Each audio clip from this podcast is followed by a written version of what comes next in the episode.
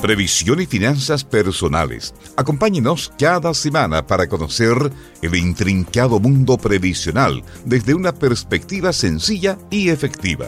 Con la conducción del periodista Joaquín Urrutia Sepúlveda, junto a los expertos Cristian Muñoz Ungerer y Eduardo Jerez Sangüesa. ¿Cómo están? Tengan ustedes muy buenas tardes y sean bienvenidas y bienvenidos a una nueva edición de Previsión y Finanzas Personales aquí en Radio Universidad de Concepción. Como todos los jueves en el 95.1 FM y a través de la señal online de radioudec.cl les estamos acompañando y les recordamos que también pueden interactuar con nosotros a través de las distintas redes sociales de la radio en caso de que tengan dudas e inquietudes. Como cada semana estamos junto a Eduardo Jerez y a Cristian Muñoz. Eduardo, Cristian, ¿cómo están? Hola Joaquín, ¿cómo están? Muy buenas tardes, un saludo a todos nuestros auditores. Hola, buenas tardes, saludos a todos.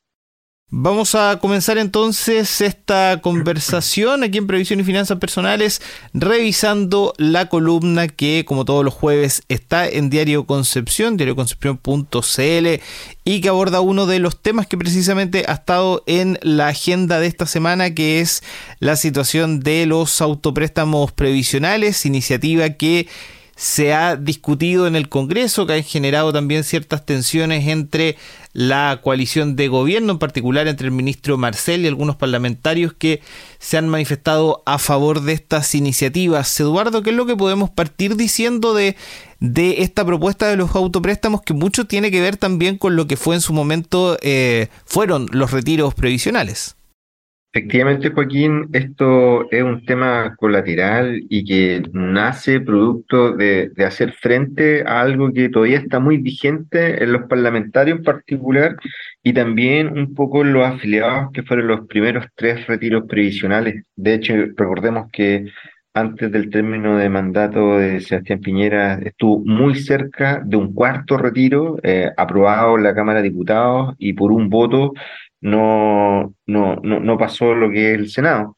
Por lo tanto, los, los, tres retiros fueron, calaron hondo y dejaron este, este desafío que yo creo que siempre debió haberse abordado desde el punto de vista técnico eh, de qué es lo que sucedía en el futuro con los retiros y la figura que es la más razonable finalmente es la del, perdón, es la del autopréstamo el autopréstamo, de cierta forma, a diferencia del retiro, uno retira una cantidad de dinero, pero durante el tiempo que uno todavía es afiliado lo va devolviendo, a diferencia del retiro que uno lo retira para no devolverlo.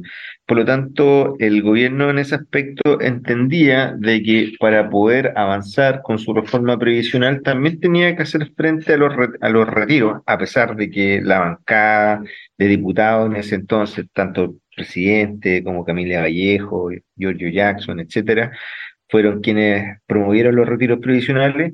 Ahora que eh, están en, en, el gobierno, han tenido un poco, ah, han tenido, han sido mucho más centrados y han frenado eh, los retiros ya con impacto importante en todo lo que es eh, inflación y tasa de largo plazo, sobre todo en los créditos hipotecarios. Entonces, eh, a grandes rasgos, eh, hoy día se cuenta con cuatro proyectos en, el, en, en discusión del, del autopréstamo. Uno es del propio gobierno, que tiene ciertas características que le vamos a ir explicando.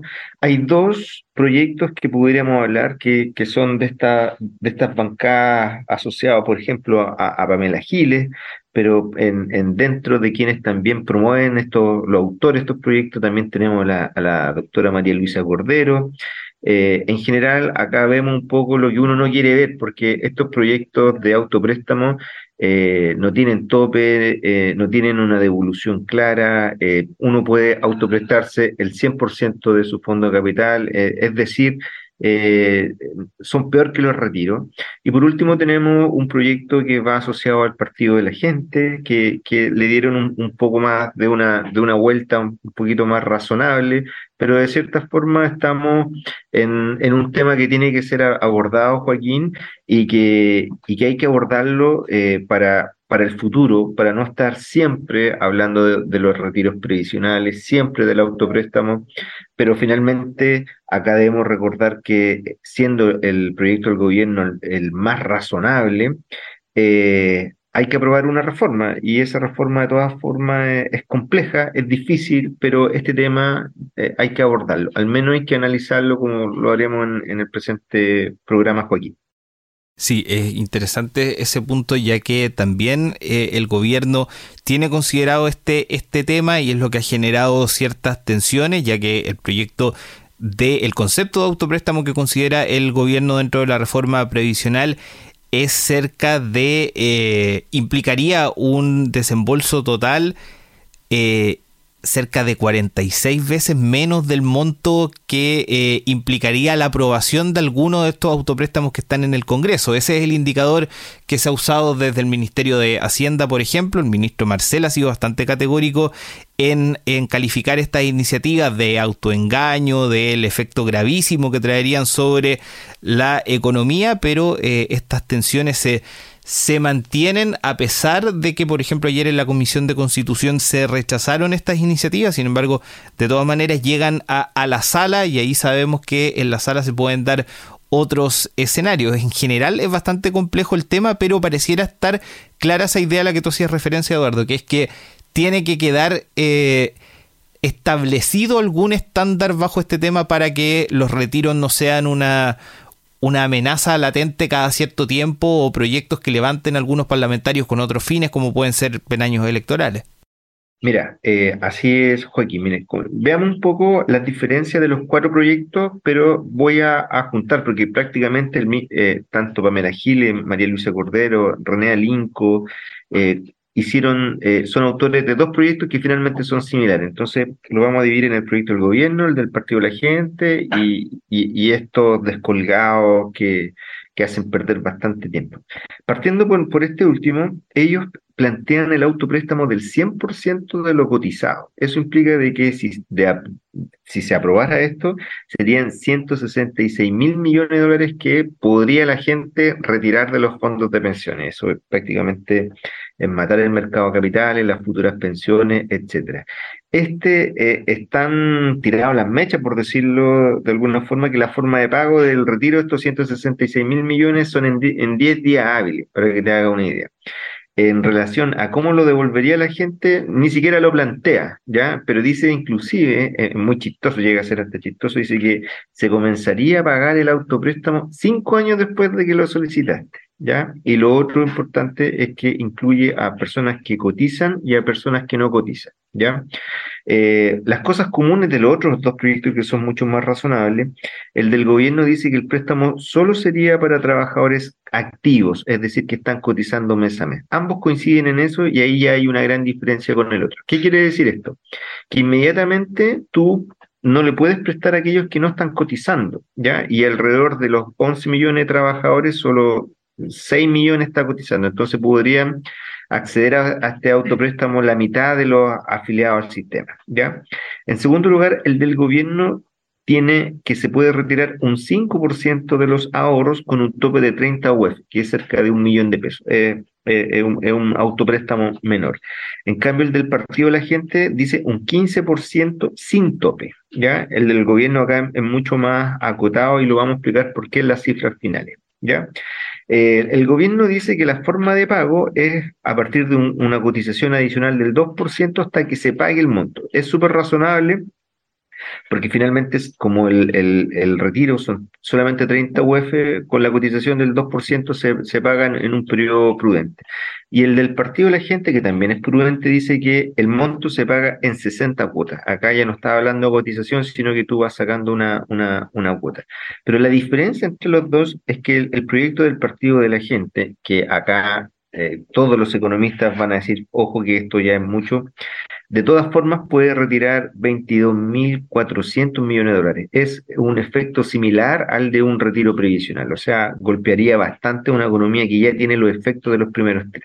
En cambio, el del gobierno son solamente 3.500 millones de dólares. Por lo tanto, el efecto del retiro sería mucho más acotado si es que todos hicieran este autopréstamo. Pero hay un porcentaje importante de la gente que entiende de que finalmente esto no es, no, o sea, un autoengaño es una mala palabra, pero de cierta forma, a diferencia del anterior, entiende que entre pedir para que te lo, para, para volver a devolverlo, no, es, no, no, no, tiene mucha gracia. Por lo tanto, el proyecto del gobierno en esto que es del autopréstamo es acotado y, y, es atractivo de cierta forma en un punto, como para terminar, Joaquín, es la validación del sistema previsional. O sea, los, los tres retiros lo que hicieron fueron darle un espaldarazo al sistema de capitalización individual y acá un autopréstamo, un nuevo espaldarazo. Ahora, ¿cómo devolverlo? ¿Qué monto? Yo creo que es razonable, pero eso valida un poco que la gente sienta de que su plata existe. Es algo que se valora eh, mucho.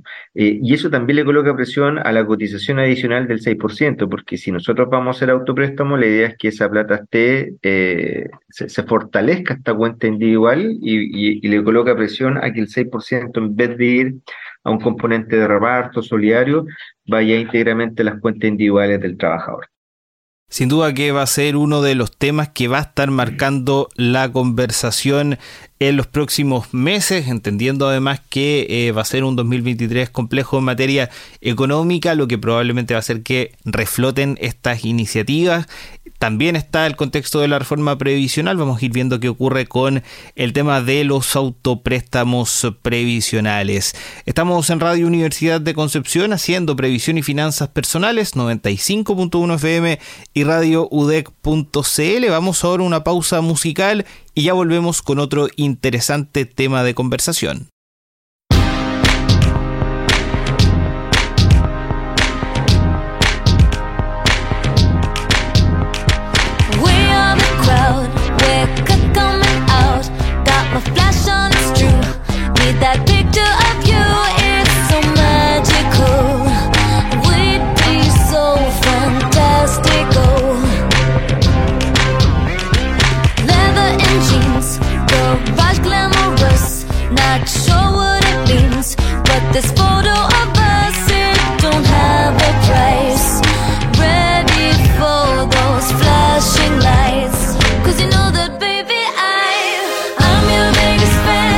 나.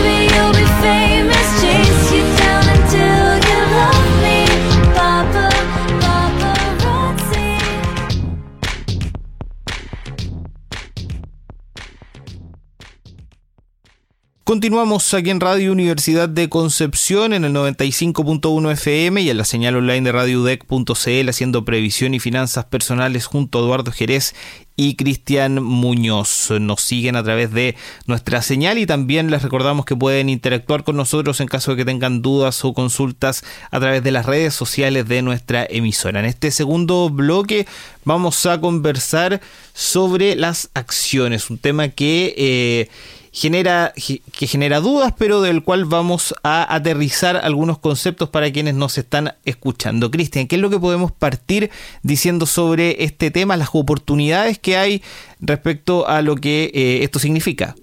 Sí, primero aclarar eh, que básicamente las inversiones financieras tradicionales existen dos categorías, lo que tiene que ver con la bien llamada renta fija, y lo que se conoce también como la renta variable. Nosotros vamos a un poco aclarar algunas dudas hoy día de todo lo que tiene que ver con la renta variable, que son básicamente la inversión que las personas pueden hacer en forma directa o indirecta en empresas, en compañías, en acciones de distintas eh, compañías, tanto a nivel local, chilenas, como también internacionales.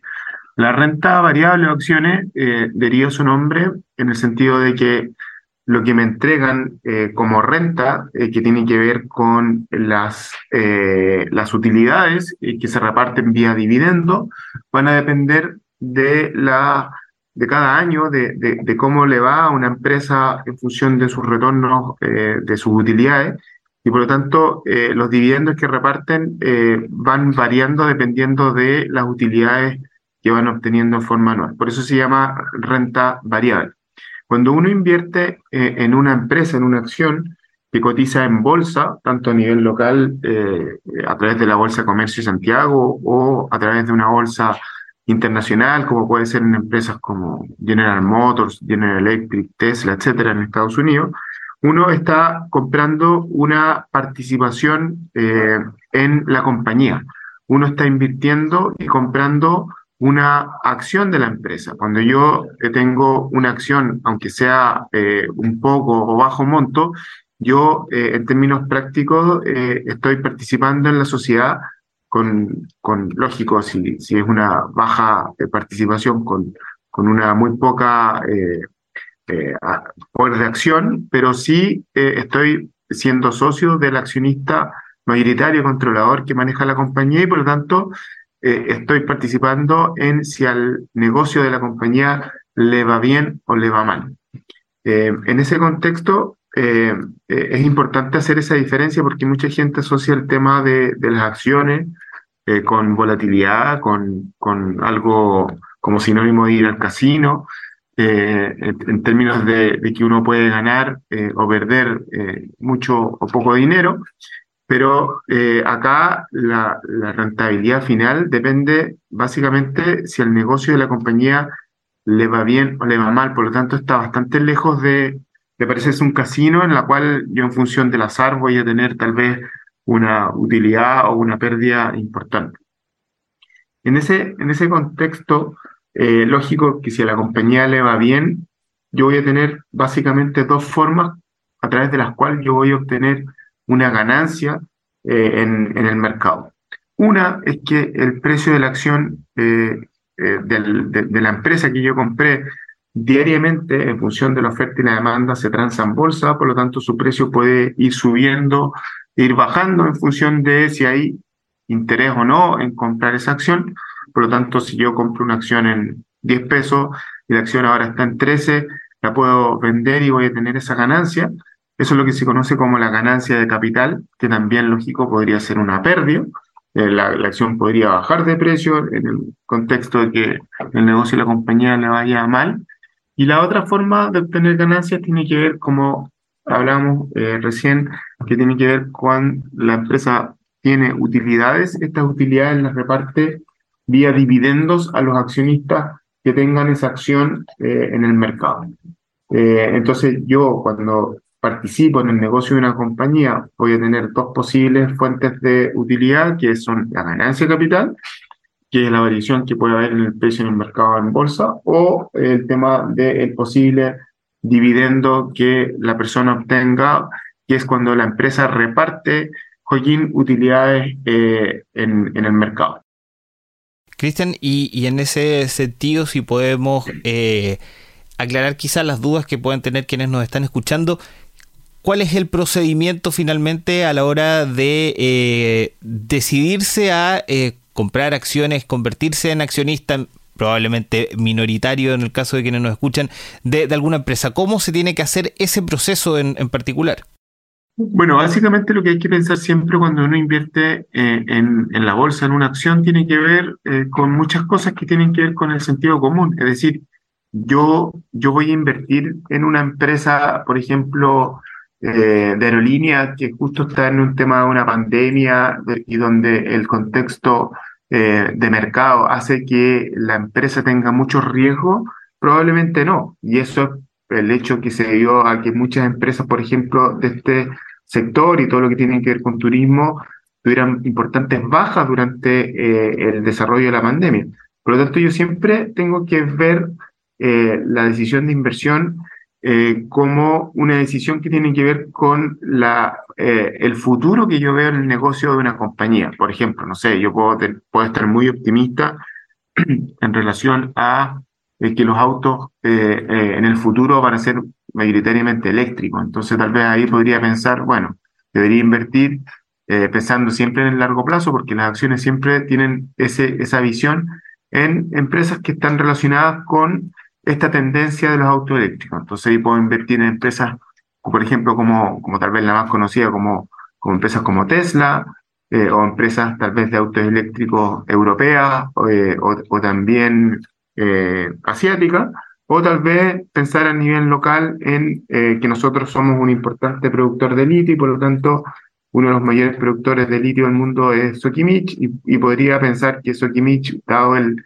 contexto de este aumento en los autos eléctricos, por lo tanto mayor demanda en las baterías de litio, va a tener también un futuro importante. Entonces siempre pensar eh, en, el, tema de invertir en una acción como, como que estoy invirtiendo en un negocio, eh, en un negocio eh, que yo le veo un futuro importante. Y ahí entramos en la segunda derivada, que, que yo puedo encontrar un muy buen negocio o tal vez un negocio más o menos y, y pensar en no invertir, pero, pero otra cosa es cuánto o cómo se va a transar una empresa en bolsa. Me explico. Nosotros vamos a poder encontrar empresas que van a estar caras o van a estar baratas en el mercado. Lo barato caro no tiene que ver con el precio absoluto, es decir, acá no es que una acción que valga dos pesos sea más barata que una que valga 80 mil, eso es totalmente relativo, sino que lo, que tiene que ver con barato caro es el múltiplo que yo estoy pagando por las utilidades. Cuando hay mucha demanda por una compañía, hay mucho interés y todos están conscientes de que tal vez una empresa